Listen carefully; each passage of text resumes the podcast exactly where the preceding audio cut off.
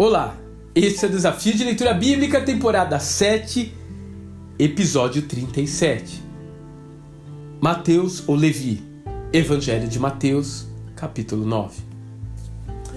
Para você ter uma ideia do estereótipo de um publicano nos dias de Jesus, basta você pensar em um político corrupto.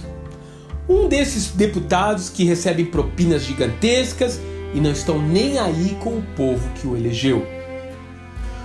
Coletores de impostos eram judeus delegados pelas autoridades romanas para garantir que os tributos devidos à nação ocupada chegassem até os cofres do imperador. Eles eram acusados de obter o seu lucro através de cobranças superfaturadas e, além disso, eram chamados de traidores da nação. Uma vez que, pela lei de Moisés, só Deus era considerado digno de receber tributos, os cobradores de impostos eram considerados permanentemente impuros, colocados na mesma posição que os ladrões e as prostitutas. Eles eram proibidos de frequentar o templo. O seu dinheiro era considerado maldito e seus testemunhos não eram válidos em um julgamento. Eles eram odiados por todos.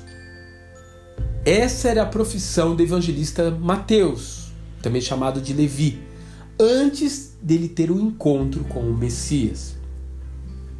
É de se surpreender então que o Mestre o convide a fazer parte do seu grupo de discípulos. Mais surpreendentemente, porém, é saber que esse homem, com um passado tão vergonhoso, se tornou o escritor do Evangelho segundo Mateus. Exatamente aquele que tem como objetivo apresentar aos judeus o seu rei prometido, da linhagem de Davi, que implantaria consigo o reino dos céus.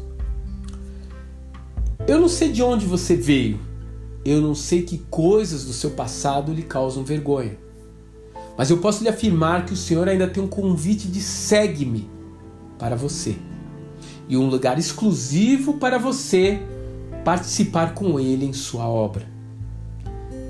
Que tal seguir o exemplo de Mateus e entregar-se agora a Ele? Que Deus te abençoe e até amanhã.